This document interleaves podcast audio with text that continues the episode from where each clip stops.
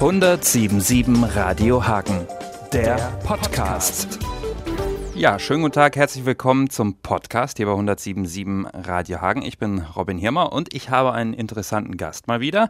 Generalmusikdirektor Anthony Hermus hat äh, turbulente Wochen und Monate hinter sich. Zum Hundertsten des Orchesters gab es zum Beispiel spektakuläre Zusammenarbeiten mit Musikclown Hans Lieberg, mit Extrabreit, die ja nicht 100, aber 30 geworden sind immerhin, mit John Lord von Deep Purple und über all das und viel mehr wollen wir sprechen. Anthony Hermus, nach dieser Spielzeit ist ja Schluss in Hagen. Fühlt sich das jetzt für Sie an wie so ein ganz fulminanter Endspurt oder fangen Sie jetzt in den nächsten Tagen an, mental schon mal die Koffer zu packen? Das ist äh, eine sehr gute Frage. Also mental den Koffer packen, das gibt es, denke ich, nicht äh, in unserem Beruf. Es stehen auch noch wahnsinnig viele interessante Projekte vor der Tür. Ähm, um mal anzufangen mit, äh, in zwei Wochen spielen wir Bruckners neunte Symphonie, was eigentlich sein letztes Credo ist. Und ähm, wir haben noch den Philharmonischen Kindertag, wir haben noch ein Festkonzert mit Robbie Lakatosch äh, vor uns, wir haben noch das Abschlusskonzert der Spielzeit vor uns, ähm, wir haben noch im Theater noch Verkaufte Braut und noch ein paar äh, andere Sachen. Verkaufte Braut ist dann meine Produktion. Also äh, Zeit zum Atemholen und zu erholen gibt es äh, wenig eigentlich. Und äh, was ich natürlich nicht vergessen darf, ist, dass wir auch noch ein Scratch haben in Ende April, mit wo wir einen neunte Beethoven Schlussscore nochmal machen werden und Opernextrakte. Also Zeit zum Ausruhen? Ähm, nicht wirklich. Man, aber das ist auch gut so. Man merkt das auch, wenn Anthony Hermus äh, mit einem zusammentrifft. Er muss erstmal, glaube ich, geschätzte acht Handys ausmachen und ganz viel äh, naja. Notizbücher. so. Etwas übertrieben, aber es äh. ist so der ganz normale Wahnsinn, glaube ich, genau. den man als GMD auch äh, machen muss. Man könnte ja sagen, wenn man jetzt ein bisschen böse wäre, dass sie ganz schön gemein sind, weil sie machen jetzt seit zehn Jahren in Hagen äh, diesen Job, seit fünf Jahren als GMD und nehmen alle für sie ein, wickeln alle mit ihrer Begeisterung so äh, ein bisschen um den Finger, äh, erreichen die, die Menschen. Der Nachfolger, der hat jetzt ganz schön große Fußstapfen. Ne? Haben Sie da so ein bisschen schlechtes Gewissen, dass Sie sozusagen so erfolgreich und so viele Freunde sich auch gemacht haben? Es ist sehr nett, dass Sie das so äh, formulieren ich denke, ähm, in den letzten fünf Jahren, wo ich als GMD gearbeitet habe, wo das Orchester eigentlich direkt aus dem gescheiterten Orchesterverbund kam, ähm, haben wir versucht, eigentlich äh, etwas aufzubauen unter dem Motto vor allem, dass wir ein Orchester für die Stadt sein wollen. Wir haben viele Jugendprojekte gemacht, wir haben viele äh, interessante Konzerte versucht zu geben, wir haben natürlich interessante Sachen versucht im Theater zu machen und dabei haben wir versucht, die Originalität nicht zu scheuen und auch mal wirklich verrückte Dinge zu machen, die dann auch überregional Aufmerksamkeit erregen und für Hagen interessant äh, sind und Hagen auch als Musikstadt und Theaterstadt und Kulturstadt auch äh, dementsprechend auf die Landkarte setzen. Und was ich versuche, und ich bin auch ähm, da in, in sehr schöner Austausch mit meinem designierten Nachfolger, um ihm ein Orchester zu überreichen, worauf er weitermachen kann, da wo ich aufgehört habe. Und die Gespräche, die ich mit ihm geführt habe, das äh, kann ich auch so bestätigen. Ich denke, auch alle Leute, die mit ihm gesprochen haben, können das auch bestätigen. Florian Ludwig ist ein, ein sehr versierter Musiker. Er hat viele neue und gute Ideen und ich äh, habe da äh, so der Rat, das äh, abschließend beschließt. Keine einzige Sorge für die Zukunft. Und das ist auch mein Wunsch. Jetzt ist ja das eine, dass Sie sozusagen sehr erfolgreich gearbeitet haben, viele schöne Projekte, die auch bei den Menschen gut angekommen sind. Das andere, ich könnte mir vorstellen, dass Ihr Nachfolger ja das vielleicht so ein bisschen zweigeteilt sieht, dass sie sich auch noch jetzt so in ihrer Endphase, in Anführungsstrichen, noch so stark machen fürs Orchester. So nach dem Motto, beschneidet das nicht, wir sind auf so einem guten Weg, auch in Richtung Politik.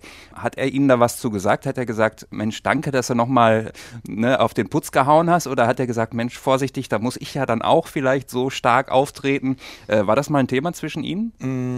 Das war so nie Thema eigentlich. Ähm, es ist ganz klar, dass, äh, dass ich mich stark gemacht habe für ein Orchester in diese Größe oder in diese kleine, muss ich eigentlich sagen, weil wenn man um sich rumguckt, äh, sind wir absolut eine der kleinsten, so nicht das kleinste Orchester von Nordrhein-Westfalen.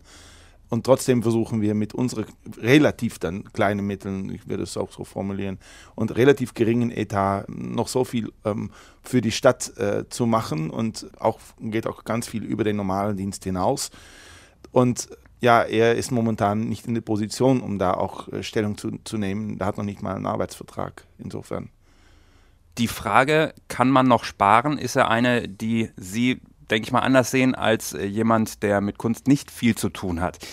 Ist vielleicht der Ansatz vielleicht viel richtiger, dass man sagt, das Orchester muss einfach viel mehr einspielen. Also die müssen viel mehr so Sachen machen, wie jetzt mit Extra bei John Lord und so weiter, wo Leute dann auch kommen, die normalerweise nicht ins Theater gehen, um einfach mehr Geld reinzubekommen. Dann kann man vielleicht das Sparen etwas zurückstellen. Ja, ähm, verschiedene Dinge. Natürlich ist es wahr äh, und es, das ist auch etwas, was wir in den letzten Jahren versucht haben zu bewegen. Wir haben versucht, neue Publikumsschichten zu erschließen gerade auch in dieser Spielzeit sind wir da auch auf einem sehr, sehr guten Weg, äh, denke ich. Und das ist auch äh, vornehmens, das weiterzuführen, auch über diese Spielzeit hinaus. An alles ist nur ein Limit. Ja, man muss davon sich keine Wundern erhoffen, äh, ein bisschen schon, aber von eventuellen neuen Beschneidungen, nachdem das Orchester nach dem Ausscheiden im Verbund acht Stellen verloren hat und 35.000 Euro auf sein Etat, da ist auch ein sehr deutliches Limit, will man das Angebot und vor allem auch die Qualität so erhalten, so wie man den hat damit Hagen als Musik- und Theaterstadt auch äh, dementsprechend äh, zu Buch stehen kann. Der Theaterförderverein hat ja jetzt auch sich zu Wort gemeldet, hat gesagt, Kultur ist kein Luxusgut, das ist ein Lebenselixier. Wie würden Sie das fürs äh, Orchester beschreiben? Also was passiert, wenn Sie da vorne stehen?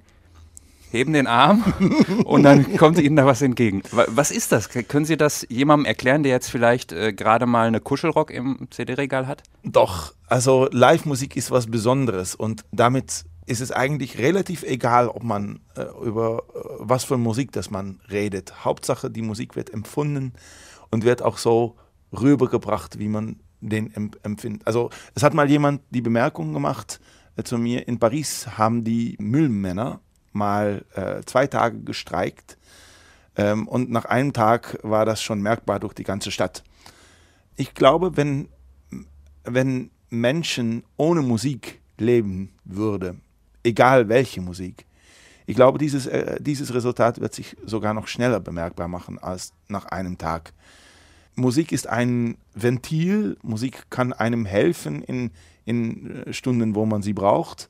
Musik kann einem auch in eine gewisse Emotion versetzen.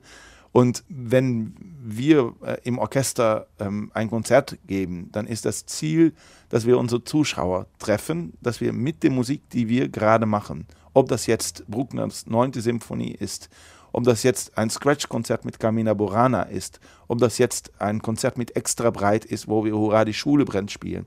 Unser Ziel ist, um in dem Moment das Publikum zu treffen, mit unserer Musik, mit unseren Klängen, so dass sie am Abend ähm, das Theater oder der Konzertsaal oder weiß ich was verlassen mit das Gefühl, ich habe heute was erlebt und äh, ich hoffe dann immer, dass wir sie mit feuchten Augen in die Nacht geschickt haben. Was ist so die Einschätzung in den letzten fünf Jahren?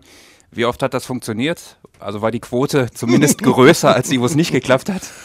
Ja, also ich denke, im Hagen hat ein philharmonisches Orchester ähm, und hat ein Theater mit tollen Sängern, hat so viele motivierte und interessante äh, Menschen äh, in kulturellem Bereich rumlaufen.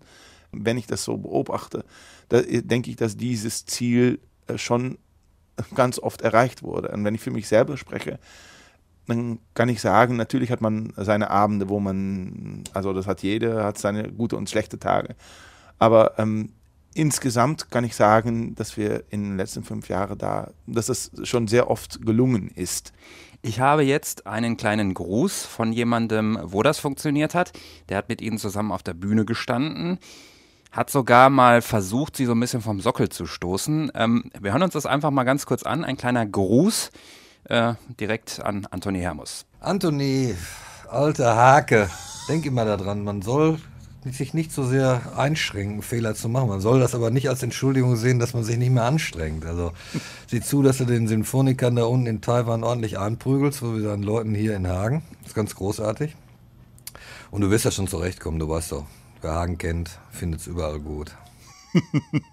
Sie haben wahrscheinlich ja, erkannt. Natürlich. Stefan Kleinkrieg von Extraweit. Er hat mir nämlich gestern gesagt, bei Polizisten, als sie das gespielt haben, hatte er eine Gänsehaut und er hat das Lied wahrscheinlich schon tausendmal gespielt. Ja. Äh, vielleicht mal was zum einen äh, netter Kommentar. Total. Wie war die Zusammenarbeit mit diesen alten Haudegen, die aus einer ganz anderen Ecke kommen und Notenblätter irgendwie nicht erkennen, wenn sie irgendwo liegen? Es war phänomenal. Es war so eine schöne Woche, die wir da erlebt haben. Natürlich sind das zwei komplett unterschiedliche Welten, aber ähm, also unser Orchester hatte sehr großen Respekt auch für was extra breit gemacht haben und andersrum genauso.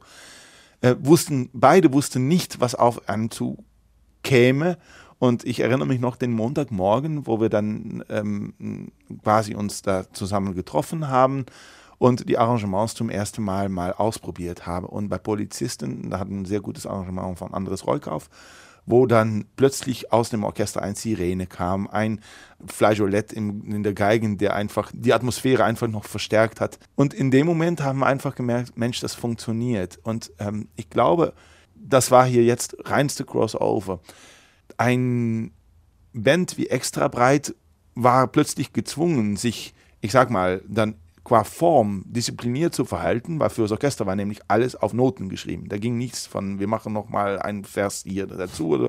Das ging nicht.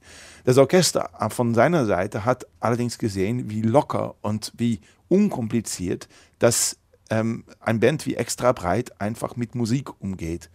Und ich glaube, das hat sich gegenseitig befruchtet und das hat auch dann in zwei, also für mich auch sehr schöne Erfahrungen ähm, äh, resultiert weil es zwei gigantische Konzerte waren, wo ich mich auch sehr über mein Orchester gefreut habe, wie offen und ehrlich, dass die mit der Sache umgegangen sind, wo ich mich auch sehr über extra breit gefreut habe, dass die sich auch so offen gestellt haben für so eine Zusammenarbeit. Und der Bassist, der Lars, ist sogar jetzt Ehrenmitglied ja. der Kontrabassabteilung, weil er schön mitgespielt das war, hat. Das war auch so schön. Wir hatten dann ähm, am Dienstag hatten wir die zweite Probe und dann kam so äh, von Lars äh, so von, was macht ihr denn heute Abend? Ja, ja, heute Abend spielen wir Tosca.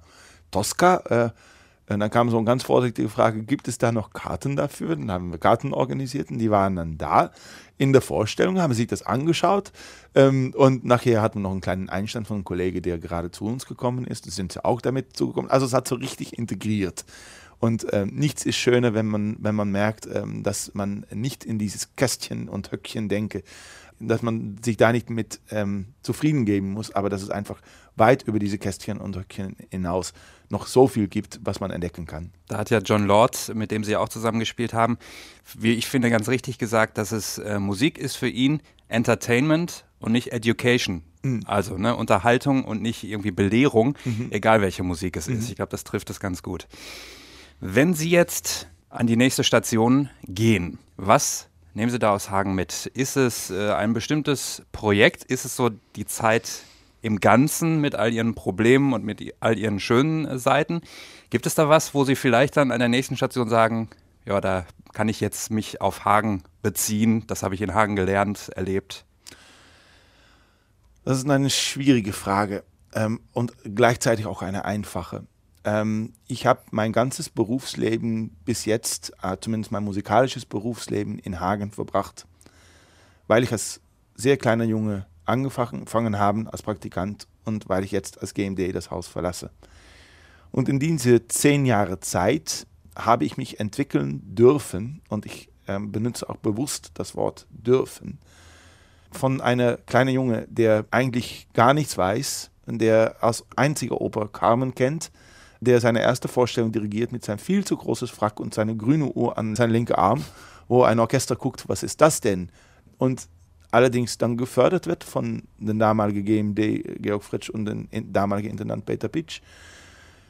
Ich habe mich da entwickeln dürfen, auch mit großer Unterstützung von dem Orchester.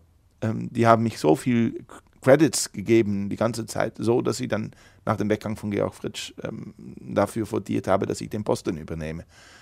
Auch als GMD habe ich dann wieder so viel Credits und Unterstützung bekommen aus dem Haus, von dem Orchester, und auch von der Bevölkerung und auch von der Politik, dass ich äh, sage, dieses ganze Paket werde ich mitnehmen. Das, was ich hier gelernt habe, das, was ich hier in meiner ersten Position gelernt habe, ähm, ich denke, ich bin in 90 Prozent der Situationen gekommen, worin man als GMD kommen kann.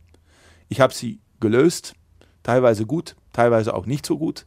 Ich denke, ich bin alle Sachen offen angegangen ähm, und auch äh, versucht, gerade ähm, da ranzugehen. Ich denke, das habe ich gelernt hier, das habe ich konkret hier gelernt und mich wird in, in den Zukunft oder wo ich mich dann auch befinde, dann nicht so schnell mir etwas aus der Kurve hauen. Das ist auf menschliches äh, Gebiet. Ich habe auch auf musikalisches Gebiet hier wahnsinnig viel gelernt. Das ist ein, ein äh, ständiges Wechselspiel gewesen zwischen den Sängern und mir und zwischen dem Orchester und mir. Und da bin ich einfach äh, extrem dankbar für. Und das möchte ich auch sehr deutlich zum Ausdruck bringen. Da wünsche ich dir alles Gute, dass das Paket aus Hagen immer sozusagen nicht schwer wird, sondern dass, man, dass da viel drin ist, wo man sich bedienen kann. Das Paket aus Hagen wird immer in meinem Rucksack bleiben. Das ist ein Paket fürs Leben. Ich wünsche alles Gute. Danke. Bedanke mich für die interessanten Einblicke und ja, wünsche für die nächsten Stationen viel Erfolg weiterhin. Dankeschön. 1077 Radio Hagen, der Podcast.